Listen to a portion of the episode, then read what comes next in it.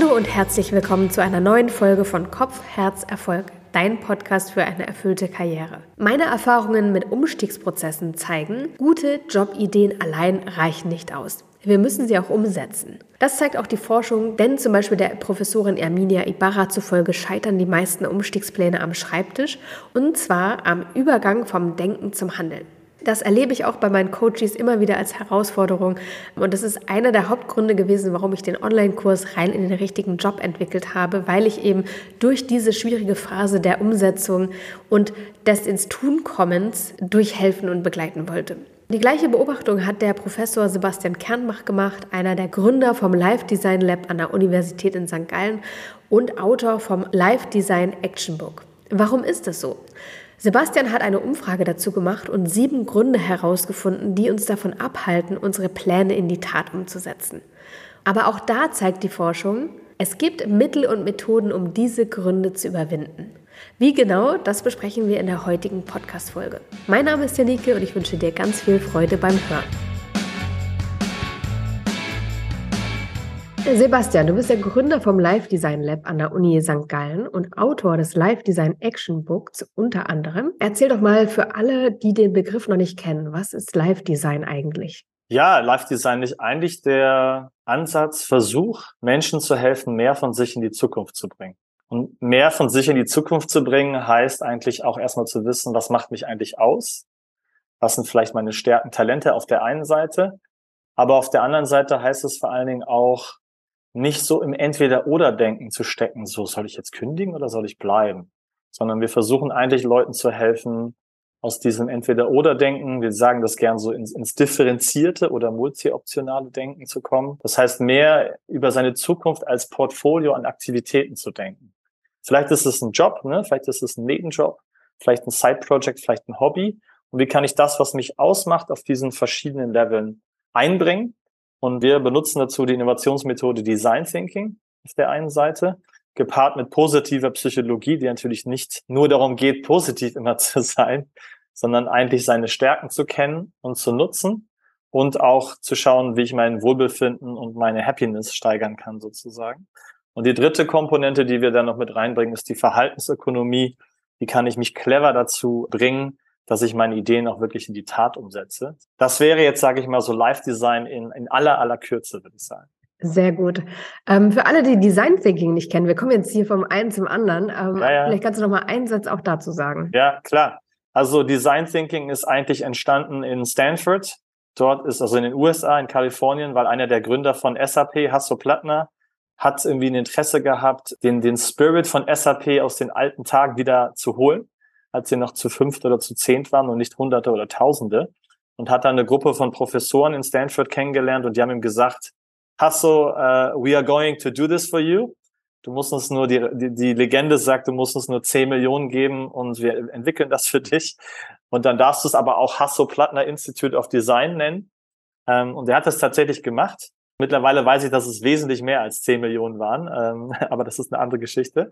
Und er hat gesagt, okay, mach das bitte und bringt das dann bitte auch nach Deutschland. Deswegen ist die erste in Stanford, das Hasso-Plattner Institute of Design, das zweite ist in Potsdam. Und eigentlich geht es im Kern darum, dass ich einmal versuche, erstmal Probleme mit Empathie besser zu verstehen. Also was, um was geht's eigentlich genau, bevor ich jetzt äh, in Aktionismus verfalle und irgendwas löse, was gar nicht das Problem war? Das ist das eine der Kern. Also Empathie ist ein Kern von Design Thinking.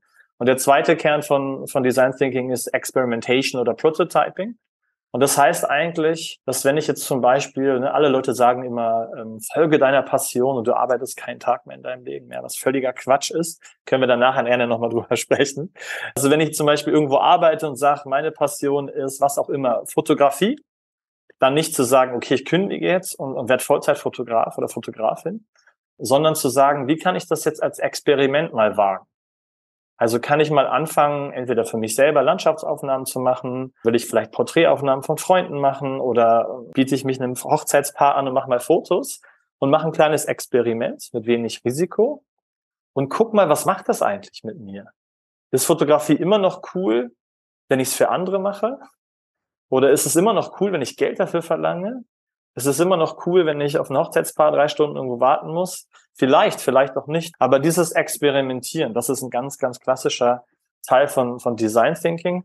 Und äh, das wurde in Stanford entwickelt. Mittlerweile ist die zweite in Potsdam und ich war jetzt gerade vor einem Monat in Kapstadt, wo jetzt die dritte offizielle ähm, D-School ähm, Hasso-Platten Institute of Design entwickelt wurde.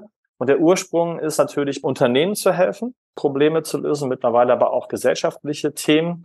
Oder wie ich das eben mache, und ich glaube, bei dir ist es ja auch zum Teil ähnlich, dann einzelnen Personen oder, oder Gruppen zu helfen, Design Thinking auf sich selber anzuwenden. Und das, das kann die Karriere bedeuten. Es können aber eben auch andere Aspekte des Lebens oder der Zukunft bedeuten. Also Design Thinking im wesentlichen Kern Empathie und Experimentieren. Und wir versuchen das eben auch am Live Design Lab in der Universität St. Gallen einzelnen Personen oder auch Gruppen in Unternehmen dabei zu helfen, ihre Zukunft proaktiv zu gestalten. Ich habe mich ja versehentlich auch Design Thinking Prinzipien bedient in meinem Coaching und, oder in meiner Beratung. Ähm, und irgendwann hat mir das mal jemand gesagt im Zug. Ich war von einer Konferenz auf dem Weg nach Hause und der meinte, erzähl doch mal, was du machst. Das klingt ganz ähnlich zu dem, äh, was ich in meiner Ausbildung gelernt habe, Design Thinking. Und ich war dann tatsächlich auch an dem Hasso-Platter Institut in der D-School, habe da die Ausbildung gemacht und das fließt natürlich jetzt auch offiziell mit in meine Kurse und äh, meine Coachings mit ein. Ist einfach total hilfreich, wenn man wirklich was verändern will, ne? weil sonst der Schritt vom ich male mir was aus, ja, du hast Fotografie erwähnt. Ich ähm, fotografiere gerne, ich muss jetzt meinen Job kündigen und dann werde ich Vollzeitfotograf. Ist natürlich extrem groß im Vergleich dazu, zu sagen, ich fotografiere jetzt mal eine Hochzeit von Freunden. Und das ist so hilfreich, wirklich ins Tun zu kommen. Ähm, und da sind wir eigentlich schon beim Kern unseres heutigen Podcasts, weil du, wie ich, ähm, beobachtet hast, dass das eigentlich so der größte Knackpunkt ist. Also kann ich das so zusammenfassen? Ist es der größte Knackpunkt bei mir definitiv bei meinen Coaches? Ich habe früher nur eine Beratung gemacht und nur Ideen entwickelt und dann eine Strategie auch entwickelt, wie man das ausprobieren kann. Habe dann aber gemerkt, diese Ideen egal wie gut und passend sie sind, versanden ganz, ganz häufig. Ähm, und es geht eigentlich darum, das Umsetzen auch zu begleiten. Dazu hast du ja auch das Buch geschrieben, das Live Design Action Book. Wie war das bei dir? Wie bist du dahin gekommen, das zu schreiben? Ja, genau. Also das ähm, ist eigentlich, spricht mir aus der Seele, weil ich glaube, das, was ich vorher angesprochen hatte mit Empathie, Selbstkenntnis, Ideen sammeln auf der einen Seite, dann das Prototyping, Experimentieren und Lernen auf der anderen Seite das waren, sind eigentlich so die wesentlichen Komponenten, aber irgendwie fehlt was in der Mitte. Und das ist nämlich, was ist, wenn ich eine Idee habe, sie aber nicht umsetze. Sodass jetzt das Actionbook eigentlich eine Lücke, was des Wortes füllt, die es auch vorher noch wenige wissenschaftliche, wieder noch, noch praktische Dinge gegeben hat. Interessanterweise sind auch alle Design Thinking Modelle, haben keinen expliziten Schritt, der über Prokrastination spricht zum Beispiel. Das habe ich auch in einem meiner Arbeiten überhaupt erst festgestellt. Ja, und bei mir ist es eigentlich auch daraus entstanden, dass sowohl bei mir selber als auch bei den, glaube ich, mittlerweile Tausenden oder Zehntausenden von Menschen, die ich dann bis jetzt beeinflussen durfte, die Rückmeldung kam, irgendwie, ja, manche Sachen funktionieren mega gut. Und äh, bei manchen Sachen, ah, ich komme irgendwie ins Hadern, ins Stocken und irgendwie ist das unbefriedigend und ah, gibt's da nicht irgendwas? Und ich habe dann gesagt, ja, lass uns doch mal gucken. Und tatsächlich habe ich mich umgeguckt, einfach mal überlegt, wer auf diesem Planeten beschäftigt sich denn damit? Und habe dann festgestellt, dass es gibt so ein paar Neurowissenschaftler, die machen das. Irgendwie gibt es Leute in der Chronobiologie, die beschäftigen sich damit, Leute in der positiven Psychologie. Aber alles ist so verzettelt oder so verteilt. Und ich habe einfach gedacht, okay, eigentlich müssten wir das doch irgendwie zusammenbringen. Und wir haben dann tatsächlich erstmal noch eine Umfrage unter mehreren hunderten äh, Workshop-Teilnehmern oder ehemaligen Workshop-Teilnehmern gemacht und sie mal gefragt, warum kommt es denn zur Aufschieberitis und Prokrastinieren? Und dann haben die uns das zurückgemeldet. Ich glaube, Nummer eins war so Überforderung, überfordert zu sein und einfach zu viel loszuhaben. Das war so, so ein Thema. Ein Thema waren negative innere Stimmen, so Perfektionismus, nicht loslassen können von einem Image, was man über sich selber hat und solche Sachen. Und ich habe einfach die Haupt sieben Gründe tatsächlich, die so die am wesentlichsten herausgestochen haben, genommen und dann diesen sieben dann entsprechende wissenschaftlich fundierte Methoden, aber eben auch sehr, sehr praxisnahe Sachen gegenübergestellt um einfach Menschen und mir selber und dir vielleicht auch zu helfen, da ein bisschen systematischer erstmal zu verstehen, warum komme ich eigentlich nicht ins Machen. Ne? Vielleicht fühle ich mich isoliert und einsam vielleicht. Vielleicht habe ich so innere Stimmen, die mir immer sagen, ich bin nichts wert oder es muss perfekt werden. Oder vielleicht bin ich am, Anfang, am Abend einfach zu müde, wenn ich auf der Couch bin. Und, und ich glaube, meine erste Erkenntnis aus dieser Arbeit ist auch, erstmal zu verstehen, warum ich das tue und auch ein bisschen mehr im Frieden mit sich selber zu sein und sich nicht dafür fertig zu machen, dass man nach einem langen Tag ein bisschen platt ist. Aber dann auch auf Basis dieses Verständnisses und, im Frieden mit sich zu sein, dann hinzugehen und zu sagen, okay, jetzt habe ich da ja eine Bandbreite an Methoden, was nervt mich denn am meisten und wo könnte ich dann jetzt mal was ausprobieren, um zu gucken, dass ich vielleicht nicht immer sofort, aber zumindest ab und zu mal so ein bisschen besser machen könnte. So ist das auf jeden Fall entstanden. Das heißt, wenn wir uns das Problem anschauen, Menschen kommen nicht ins Tun, setzen ihre Ideen nicht um, egal wie toll sie sie finden, können wir das auf sieben Gründe eigentlich zurückführen. Genau, auf sieben Gründe. Das eine ist dann vielleicht eben, ich bin überfordert, ich bin erschöpft und müde, ich bin faul. Ne? Übrigens, falls jemand denkt, er sei faul oder er, dass sie sei faul, ist sehr menschlich. Aber da kann man verhaltensökonomisch ein bisschen was machen. Und dann gibt's für jede dieser sieben Strategien gibt's dann wiederum sieben Methoden. Also man könnte aus einem ganzen Bandbreite von sieben mal sieben Methoden auswählen und, und gucken und ausprobieren, was einem stimmig ist. Was bist du für ein Typ, wenn du Dinge aufschiebst? Was steckt bei dir dahinter? Ähm, bei mir ist es auf jeden Fall ähm, auch temporäre, ich nenne es immer gern temporäre, das hilft mir schon, das besser zu verstehen, temporäre Überforderung tatsächlich. Also ich bin einfach ein sehr neugieriger Typ und ich glaube, ich habe immer tausend Anfragen und, und, und 100 Dinge, die ich machen könnte. Und manchmal habe ich einfach so viel los, dass ich denke, okay, äh, was gehe ich jetzt eigentlich an? Und dann denke ich so, ach komm, gehe ich einfach erstmal gar nichts an. Und dann brauche ich tatsächlich, ich habe im Buch zum Beispiel auch über so hilfreiche Strukturen ges äh, geschrieben. Welche Strukturen helfen mir, meine Dinge zu organisieren, zum Beispiel? Und da gibt's ja die klassische Eisenhower-Matrix, dass ich die Dinge nach Dringlichkeit und Wichtigkeit organisiere. Das mache ich jetzt nicht jeden Tag, aber ich sag mal so einmal im Monat, wenn ich so ein bisschen verloren bin und mir selber so sage, okay, was ist jetzt eigentlich genau das Wichtige? Und schreib mir das kurz raus und dann bin ich so, okay, die zwei Sachen können jetzt echt noch warten. Das ist erst für Ende nächstes Jahr. Aber die zwei Sachen, die müsstest du jetzt eigentlich in den nächsten drei, vier Tagen angehen, sonst ist das verloren oder das ist eine Deadline oder irgendwie sowas. Also das, das hilft mir auf jeden Fall. Ja.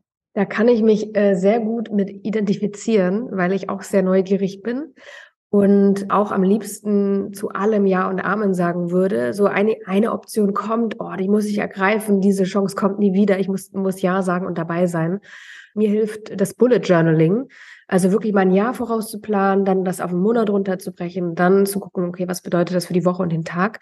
Ähm, und das hat mir geholfen, da erstmal ein bisschen passender zu planen und nicht das Unmögliche möglich machen zu wollen. Ich bin da immer noch, da gibt's noch Luft nach oben, ähm, aber es ist schon besser geworden. Nee, ich meinte nur, das eine ist halt eben auch zum Beispiel, also zu sagen, okay, wenn ich so ein Typ bin, halt auch so ein bisschen im Frieden mit mir zu sein und zu sagen, es ist, so bin ich halt, so.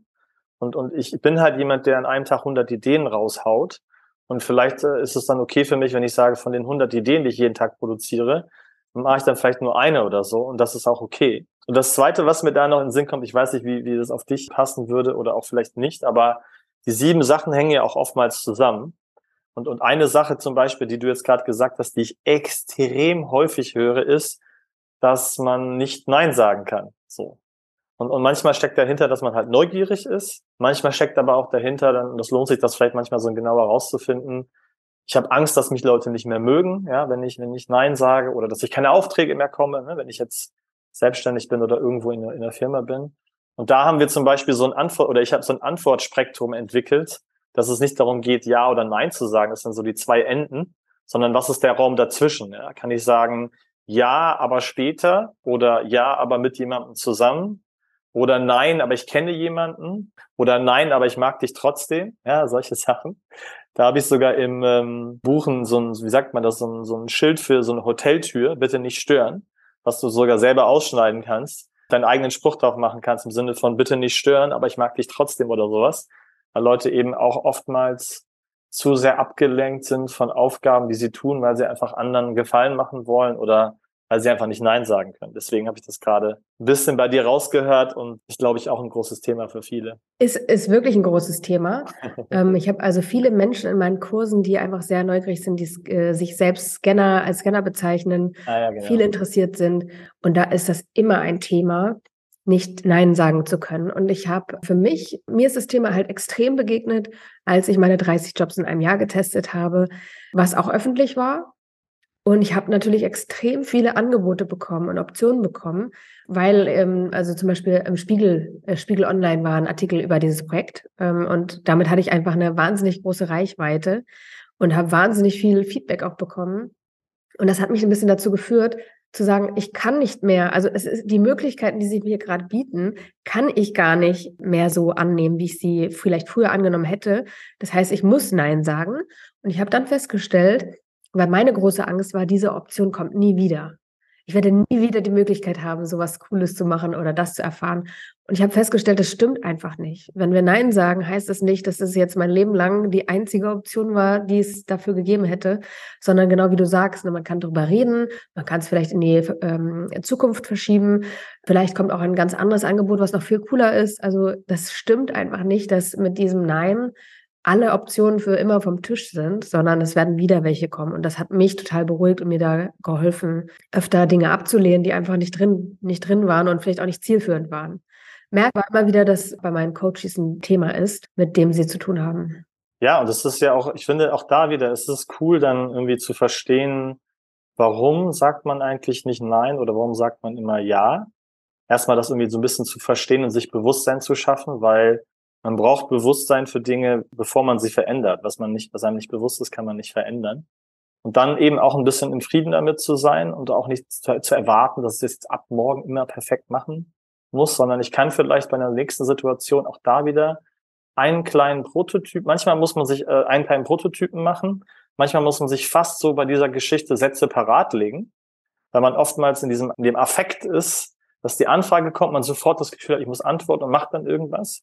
Man kann sich mal eine, eine Antwort parat legen. Das nächste Mal, wenn was kommt, kann man gucken, das einmal zu trauen und mal zu gucken, was macht das mit mir, auch da wieder. Ne? Also einmal ausprobieren und immer mit dem Growth Mindset zu gucken, nicht wird das gut oder wird das schlecht, sondern mit dem Growth Mindset immer mit dem Fokus, was kann ich daraus lernen.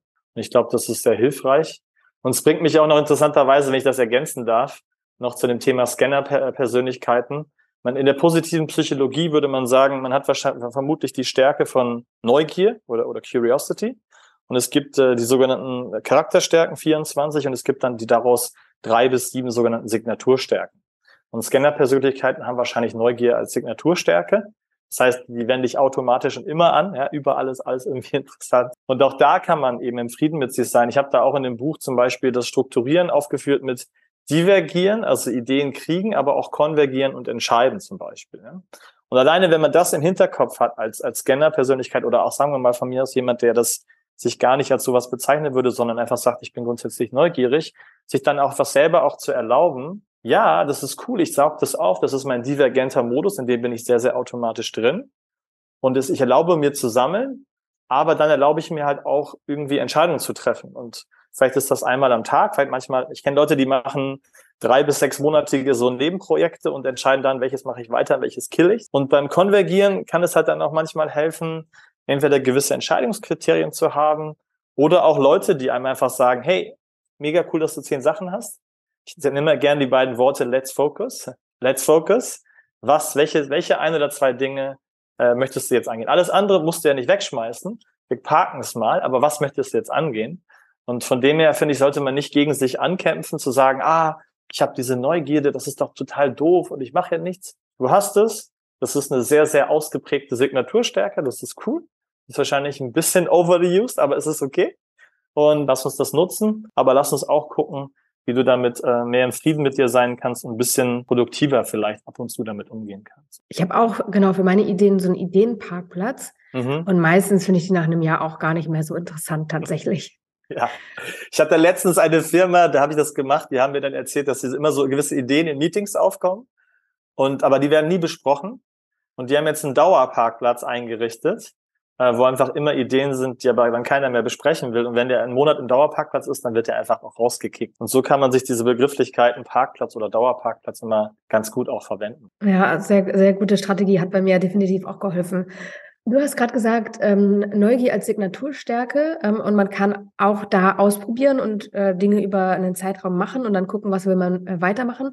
Was bei mir ganz gut geholfen hat, tatsächlich, um nochmal eine weitere ähm, Strategie da in den Ring zu werfen, ist mir Vehikel zu suchen, sage ich mal, wie zum Beispiel den Podcast, über den ich meine Neugier total befriedigen kann, weil ich kann in jedes Thema reinspringen, was ich will. Ich kann Millionen Bücher lesen zu allen möglichen Themen unter dem Dach Arbeit. Und das hilft mir total, mich bei den anderen Dingen stärker fokussieren und auch entscheiden zu können, weil ich nicht das Gefühl habe, ich muss mich jetzt nur noch, ich darf mich jetzt nur noch mit diesem einen Thema ähm, beschäftigen. Und das ist genau das, was du auch gesagt hast, sich selber die Erlaubnis zu geben und dann zu gucken, welche Spielfelder kann ich mir suchen, wo ist es sogar sehr hilfreich, neugierig zu sein und wie kann ich das nutzen, statt da sich das zu verbieten.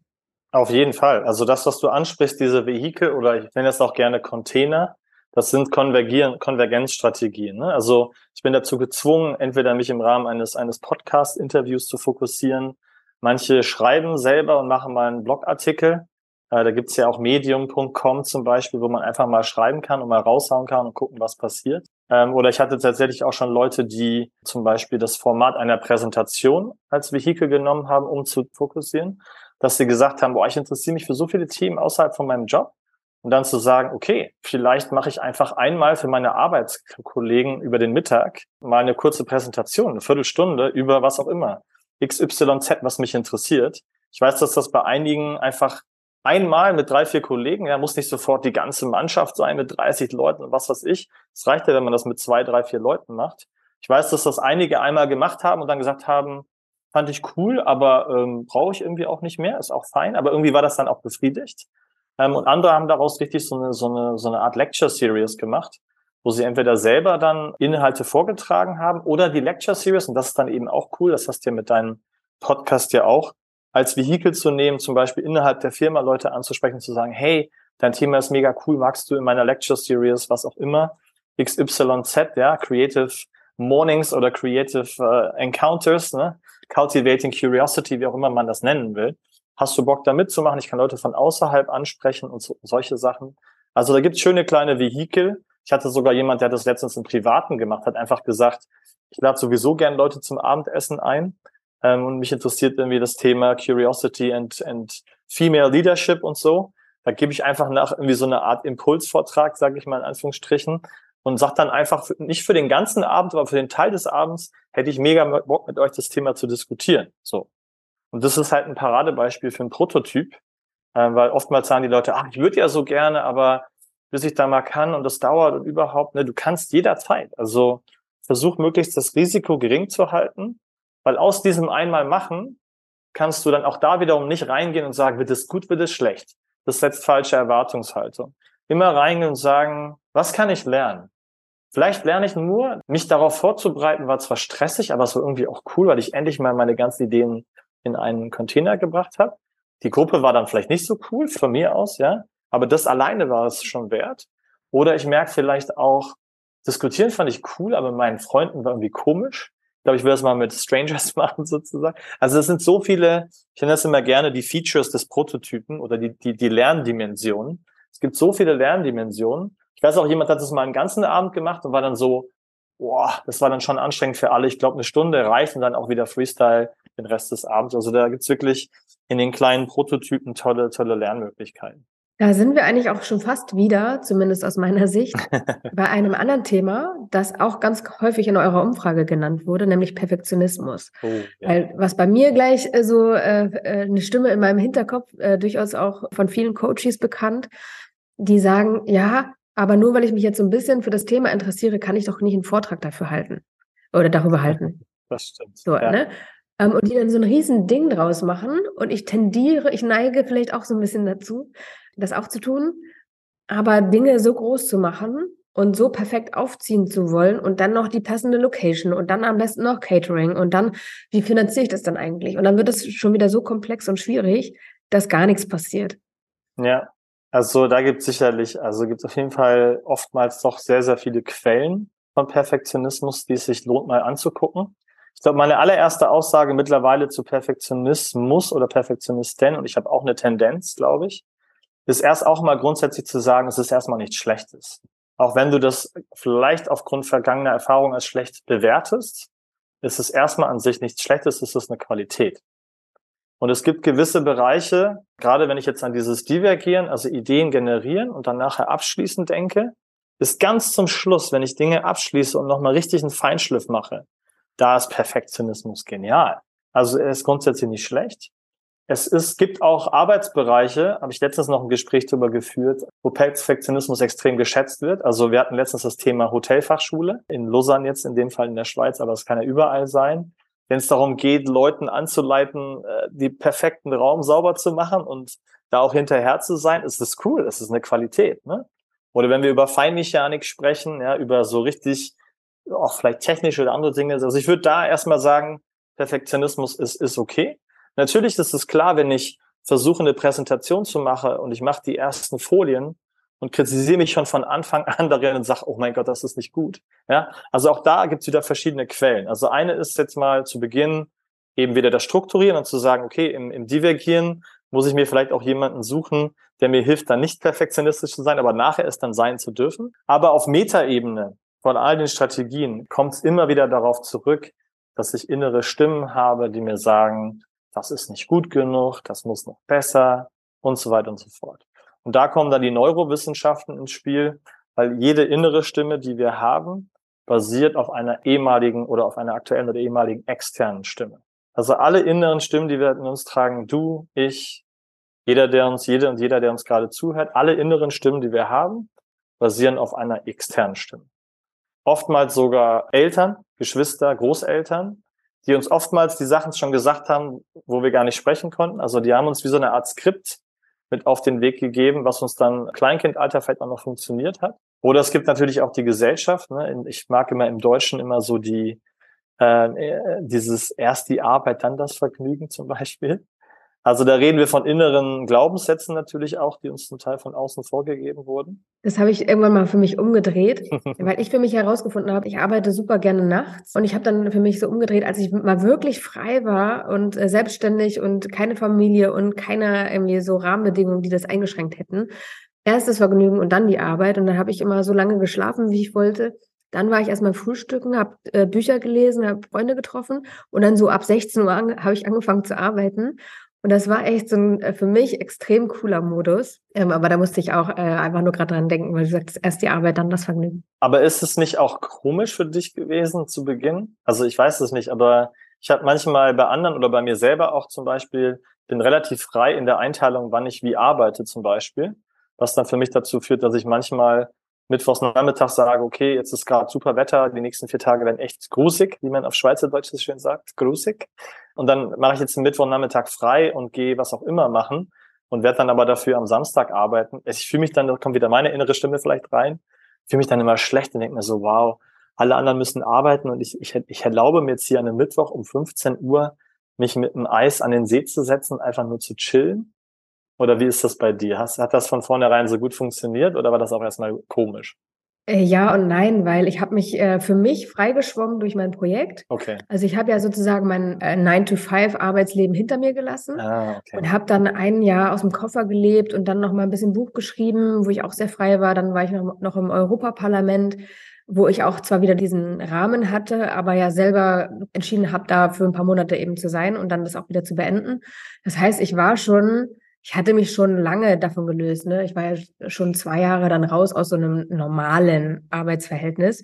Von daher hat es ja nicht ganz gut für mich geklappt. Aber dieser, dieser Weg zurück ähm, mit Family, wie das dann äh, so ist, ne, der, dann stehen die Kinder irgendwann morgens am Bett ähm, oder schreien oder wollen irgendwas und Kita und so zwingt einen dann so ein bisschen wieder da in, in neue, neue Lösungen zu finden, neue Wege zu finden. Ähm, aber auch das ist voll in Ordnung. Ja, total. Es ist einfach nur interessant, wie wir oftmals nicht mal als bewusst, aber auch unterbewusst einfach beeinflusst werden durch solche Sprüche halt. Ne? Total. Oder wie, wie heißt da nochmal der eine österreichische Koch, Roland Trettel? Der war ja ewig Koch und ist jetzt, glaube ich, oder hat dann bei Vox so eine Dating-Show oder sowas gemacht. Und der hatte mal in einem Interview gesagt, er hatte diesen Satz, Schuster, bleib bei deinen Leisten, einfach so satt, weil er sich gesagt hat, wieso muss ich mein ganzes Leben Koch werden? Klar, ich mache das auf Sternenniveau, alles super, aber ich habe noch viel mehr in mir und ich will das halt auch machen. Bei mir war das ein ähnlicher Satz, nämlich du musst dich jetzt für das eine entscheiden oder du musst dich jetzt für, okay. du musst dich jetzt mal für eins entscheiden. Das war so eins, was bei mir richtig ja, ja. tief saß, wo ich ganz lange mit gehadert habe. Und äh, das, das hat mich extrem gesteuert, ganz lange. Und als ich mir da die Erlaubnis gegeben habe, ich mache jetzt, was ich will, und ob es jetzt eins ist oder zwei oder drei oder fünf, äh, solange es mir damit gut geht, solange das für die Menschen in meinem Umfeld funktioniert, ist das doch fein. Absolut. Ja, und ich glaube, sowas zum Beispiel, du musst dich entscheiden, ist halt auch so eine, ist eine konvergente Strategie, also sich entscheiden zu müssen. Und ich will jetzt nicht zu tief einsteigen, so, aber ich denke, dass Die Frage dann auch, wer, wer hat das zum Beispiel immer wieder gesagt, ne? Und dann sagen das vielleicht Eltern, weil sie Angst haben, das Kind macht viele Sachen und das muss sich doch jetzt mal entscheiden oder so, ja. Und, und so, dass es sich lohnt, da einzutauchen, so wie du das jetzt ja auch schon gerade beschrieben hast. Und auch beim Perfektionismus mal zu gucken, was dahinter steckt. Und ich habe mir dann eigentlich bei den ähm, Neurowissenschaftlern aus den verschiedenen Studien kann man sehen, dass wenn man versucht, Dis Distanz zu den inneren Stimmen zu schaffen, dass man dann eine Möglichkeit hat, besser mit denen umzugehen. Und dass man dann auch den Perfektionismus nicht immer und auch nicht jeden Tag, aber zumindest zu gewissen Punkten mal AD sagen kann oder sagen, jetzt für das eine Mal mache ich es mal anders. Und ich habe das versucht, in verschiedenen Methoden, die man im Buch findet, dann eben umzusetzen. Vielleicht eine, die ich ganz cool finde, die ich eigentlich immer auch in Workshops anwende, ist so der DJ des inneren Sounds.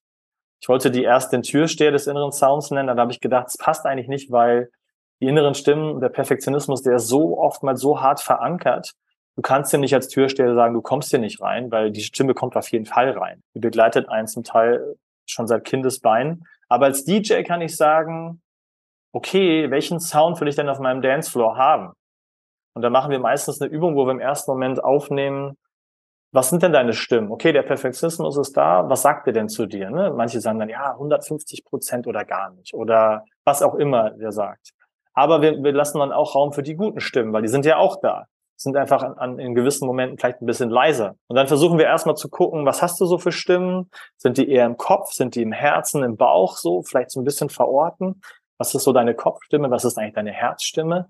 Und dann als DJ im Equalizer zu sagen, okay, das nächste Mal, wenn du jetzt einmal die Präsentation für deine Abendrunde machen willst oder in deinem Unternehmen zum Lunch mit zwei, drei Leuten, wie können wir den jetzt statt, dass wir sagen 150 Prozent oder gar nicht, was wäre denn eine andere Antwort darauf? Vielleicht dieses eine Mal versuche ich es mal mit 50 Prozent und guck als Start und guck mal, wie es weitergeht. Oder ich suche mir jemanden, der mir hilft, meine Ansprüche runterzuschrauben. Und das muss jetzt auch nicht für immer sein, aber jetzt für dieses eine Projekt versuche ich das mal. Und vielleicht geht es mir an einigen Tagen besser, an anderen anders. Und so versucht man das eigentlich zu machen. Das ist auch wieder jetzt eine, eine Strategie aus der Verhaltensökonomie, das nennt sich Signaling oder Signalisierung, dass ich mir Labels schaffe, die mir helfen, meine Erwartungen zu reduzieren. Und ich habe da mittlerweile, glaube ich, schon eine, also eine richtige große Reihe an Labels entwickelt. Also die einen sagen, ich starte mit zehn Prozent, das ist okay für mich. Ich habe auch schon Leute gehabt, die haben ihre, ihre, das tue ich tatsächlich auch, die haben ihre Word-Dokumente oder PowerPoint-Dokumente so First Shitty Version genannt. Einfach um zu sagen, das ist meine First Shitty Version oder ich fange mit der 0, Version 0.1 an. Und wenn es dann bei 1.0 ist, dann ist es so, könnte es ja beim da sein, wo ich es cool finde, aber bis dahin erlaube ich mir jetzt zehn Versionen oder neun Versionen, dass das irgendwie erstmal nicht so cool ist. Oder meine Studenten in, in den USA oder in Südafrika sagen mir immer, das ist der sogenannte Brain Dump, sagen die immer. Also ich, wie sagt man das auf Deutsch? Also ich mache immer das, wie so den Müll, den lade ich erstmal ab und dann schreibe ich das mal alles auf, äh, per Hand oder auf Computer. Und das ist dann meine erste Version, das ist einfach nur mein Müll abladen und daraus entwickle ich dann in Iteration das nächste sozusagen. Also da gibt es eine ganze Reihe von Strategien und oftmals ein Mix aus Strategien, wie ich da mit meinem Perfektionismus umgehen kann. Zu Beginn immer Wertschätzung, finde ich. Auch wenn man das Gefühl hat, das ist nur hinderlich vielleicht manchmal, darf man sich schon auch erlauben, dass es irgendwie eine Qualität ist, die man nicht nur negativ bewertet, sondern die man einfach auch erstmal so sein lassen darf oder auch von mir aus positiv bewertet. Und dann auf Basis dessen dann zu sagen, okay, wenn ich sie doch schon mal habe, diese Qualität, äh, benutze ich gerne einen meiner Lieblingsphilosophen, Literaten, Hermann Hesse, wenn ich die doch schon einmal habe, was bleibt mir denn anderes übrig, als sie einfach anzunehmen, als das, was mich ausmacht und dann zu gucken, was ich damit machen kann. Ja, also loswerden tun wir sie eh nicht und äh, macht gar keinen Sinn, genau. weil es erzeugt inneren Widerstand und annehmen ist ein, ist ein guter Schritt und dann gucken, wie kann ich einen Umgang finden, so dass es mir nicht im Weg steht. Absolut. Ein letzter Punkt, ja. wenn du erlaubst, ähm, nämlich. Ablenkung. das kam raus als einer der größten Punkte in eurer Umfrage. Genau. Das kann ich tun, wenn ich mich ständig ablenken lasse. Ja, absolut. Erstmal kannst du dann Ablenkungsbingo im Buch spielen und gucken, dass du gar nicht so alleine damit bist. Ich habe das letztens haben mir das Leute geschrieben, die das Buch gekauft haben und gesagt, oh mein Gott, ich habe glaube ich alle Boxen getickt, von was ich mich ablenken lasse. Also es gibt verschiedenste Strategien. Einmal habe ich das Dreieck der der Abgrenzung entwickelt, also Abgrenzung statt Ablenkung, um mal reinzugucken, auch hier wieder nicht Ablenkung, nicht Ablenkung, dieses entweder oder, sondern zu überlegen, welche Möglichkeiten, Opportunitäten habe ich, um mich weniger ablenken zu lassen. Also erstmal die Frage ist, von was lasse ich mich ablenken? Wenn es jetzt zum Beispiel meine Familie im Homeoffice ist, gibt's ja auch mittlerweile, Oder in Büros ist die Hauptablenkungsquelle ähm, Geräusche tatsächlich von Maschinen, von Menschen, die sprechen. Also ich benutze dann gerne den Raum, Zeit oder auch soziale, soziale ähm, Umgebung. Das sind so drei, mit denen man mal anfangen könnte. Gibt es zum Beispiel einen gewissen Raum, der mir hilft, wo es vielleicht ruhiger ist, wo ich mich weniger ablenken lasse. Ich weiß, dass manche Leute zum Beispiel gerne im Homeoffice sind, weil sie dann weniger abgelenkt sind. Andere gehen wiederum gerne aus dem Homeoffice raus ins Büro, weil da weniger Familie ist. Also welche Räume schaffe ich mir zum Beispiel? Oder auch eben, welche Zeiten schaffe ich mir? Ich weiß noch, dass eine Managerin der Vereinten Nationen, mit denen ich zusammenarbeite, gesagt hat, morgens zwischen 8.30 Uhr und 9 Uhr brauche ich so meine 10 bis 15 Minuten Kaffee. Ich gucke aus dem Fenster raus und wenn ich das nicht habe, dann werde ich verrückt. Und das ist eine zeitliche Abgrenzung. Also ich muss mich nicht den ganzen Tag abgrenzen. Ich kann mich zeitlich abgrenzen, Viertelstunde, halbe Stunde. Ich habe auch eine Dame vom Internationalen Roten Kreuz gehabt, die hat gesagt, dienstags abends date ich mich immer selber. Zwischen 7 und 22 Uhr date ich mich selber. Da habe ich keinen Chef, keinen Partner, keine Familie. Da mache ich einfach das, was mir gut tut. Also auch da gibt es eine zeitliche Abgrenzung. Ich arbeite gerade mit Firmen zusammen, wo alle ein Sabbatical machen wollen, weil alle irgendwie müde sind von ähm, Covid oder, oder Corona. Und da machen wir auch eine zeitliche Abgrenzung und machen da jetzt immer ähm, Freitagnachmittage als Mini-Sabbaticals. Wo man einfach sagt, okay, zwischen 13 und 17 Uhr, das ist ja schon relativ viel, das sind ja vier Stunden, dann mache ich jetzt einfach mal das, was mir gut tut. Und wie gesagt, es muss nicht für immer sein. Eine große Quelle der Ablenkung ist sicherlich das Handy oder die ganzen Notifications und solche Sachen. Da gibt es interessante Studien, dass zum Beispiel einmal das Thema, ob mein Handy jetzt in der Hosentasche oder auf dem Tisch ist, ist tatsächlich die gleiche Form der Ablenkung, weil es egal ist, ob ich dann, ähm, äh, weil es darum geht, dass ich die ganze Zeit, weil es in der Nähe ist, es könnte ja was kommen. Dadurch bin ich abgelenkt. Aber wenn ich zum Beispiel in einen anderen Raum tue, konnte man messen, dass man wesentlich mehr Aufmerksamkeit und Fokus auf die Aufgabe hat und wesentlich besser darin war, Probleme zu lösen zum Beispiel. Und auch bei Handys geht es wiederum nicht darum, da kommen dann manchmal auch so Aussagen, ja, muss ich jetzt mein Handy loswerden ne? oder ohne Handy leben oder solche Sachen. Und äh, da haben meine Studenten immer ganz coole Ideen. Also die eine zum Beispiel hat letztens, äh, haben wir auch wieder diskutiert, so ein bisschen das Thema FOMO, also Fear of Missing Out, dass sie gesagt hat, ja, ähm, wenn ich mal zwei Stunden oder drei Stunden nicht auf Insta oder auf WhatsApp bin, dann bin ich eigentlich schon raus. So krieg ich, ist der Feed so voll, dass ich gar nicht mehr weiß, um was es geht und ich bin nicht mehr Teil der Diskussion. Und das ist aus gruppendynamischen Gründen nicht ganz so cool.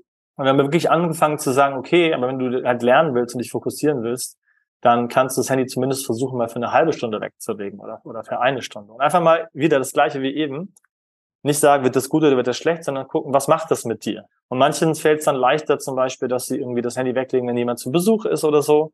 Die eine hat dann sogar tatsächlich ein Schild gemalt und hat gesagt, ähm, das war noch in Verbindung mit Energiekompetenz. Da hat sie herausgefunden, dass sie morgens zwischen neun und zwölf die meiste Energie hat. Und dann haben wir gesagt, ja, dann wäre das doch eine Zeit, wo du mal ausprobieren könntest, auf das Handy auch zu verzichten, um weniger abgelenkt zu sein. Und äh, dann hat sie tatsächlich das gemacht hat aber ein Stück Papier genommen, hat da draufgeschrieben, irgendwie ähm, Primetime zwischen neun und zwölf nicht zu erreichen, hat das ein Foto davon gemacht und das als Profilfoto auf WhatsApp gemacht. Das ist also auch da wiederum die inneren Stimmen, ne? ein bisschen Angst, dass man sich nicht meldet. Da gibt's auf jeden Fall diverseste Möglichkeiten, sich da weniger ablenken zu lassen. Vielleicht als letztes Beispiel, wenn ich das sagen darf, was erst als crazy Idee gegolten hat, aber dann nachher irgendwie auch ganz interessant war, war, dass jemand gesagt hat, ich lasse mich immer abends und morgens halt sehr vom Handy ablenken. Und dann hat jemand gesagt, ja, dann ähm, lebt doch einfach mal ohne Handy abends und morgens. Und dann sagt, hä, wie soll ich das denn machen? Und dann hat sie tatsächlich das Handy abends, bevor sie ins Haus gegangen ist, im Briefkasten platziert, mit einem, sogar mit einem Ladegerät. Den ganzen Abend, die ganze Nacht, den ganzen Morgen ohne Handy und erst aus dem Haus wieder raus und hat es dann in die Hand genommen. Und auch da wieder ist das Spannende gewesen und das hat sie letzten Endes auch dazu gebracht, das überhaupt zu machen. Nicht zu sagen, das musst du jetzt ab morgen und für immer machen, sondern mach es einfach ein einziges Mal. Einmal wirst du das schaffen, also wenn du möchtest.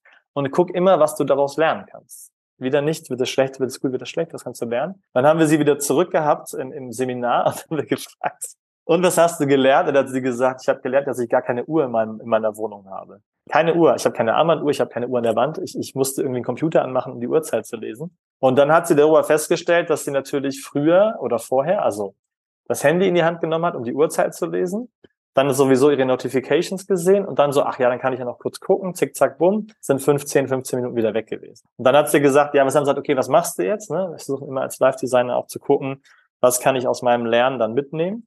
Und dann hat sie gesagt, ja, ehrlicherweise werde ich mir eine analoge Armbanduhr kaufen, und werde mir vermutlich auch eine kleine Uhr in die Wohnung installieren. Und sie hat es dann auch gemacht und sie war so ein bisschen tech-savvy und hat dann gesagt, ich habe sogar in meinen Statistiken vom iPhone geguckt und konnte sogar sehen, dass ich meine, wie sagt man das auf Deutsch, so Pickup-Zeiten, also wie oft ich das Handy in die Hand nehme, konnte ich signifikant reduzieren, weil ich einfach nicht mehr das Handy benutzt habe, um die Zeit zu lesen. Dadurch auch weniger meine Benachrichtigungen gelesen habe und solche Themen zum Beispiel. Also da gibt es eine ganze Bandbreite an Strategien, wie man sich da zum Beispiel eben vom Handy äh, weniger ablenken lassen kann. Ich glaube, Sebastian, wir können festhalten, dass wir alle in guter Gesellschaft sind, wenn es darum geht, Dinge nicht umzusetzen ja. oder nicht direkt umzusetzen. Vielen Dank, dass du deine Erkenntnisse mit uns geteilt hast. Für alle, die mehr wollen, sei dein Buch empfohlen, das Live Design Action Book. Vielen Dank, dass du bei mir zu Gast warst. Alles Gute für dich und ich hoffe, du hältst uns auf dem Laufenden, was weitere Erkenntnisse über das Thema Live Design und wie komme ich in die Umsetzung betrifft. Unbedingt. Also ich danke dir vielmals für die Einladung und fand es auch für mich jetzt wieder beim darüber reden nochmal weitere Erkenntnisse auch bekommen. Ja, und lass uns gerne in Kontakt bleiben. Also es wird sicherlich weitergehen und wir werden, glaube ich, auch nächstes Jahr eine Live-Design-Coaching-Ausbildung machen. Und es werden immer mehr Sachen kommen, auch mit den Vereinten Nationen und den Nachhaltigkeitszielen. Also da freue ich mich auch mit dir und mit allen in Kontakt zu bleiben. Vielen Dank.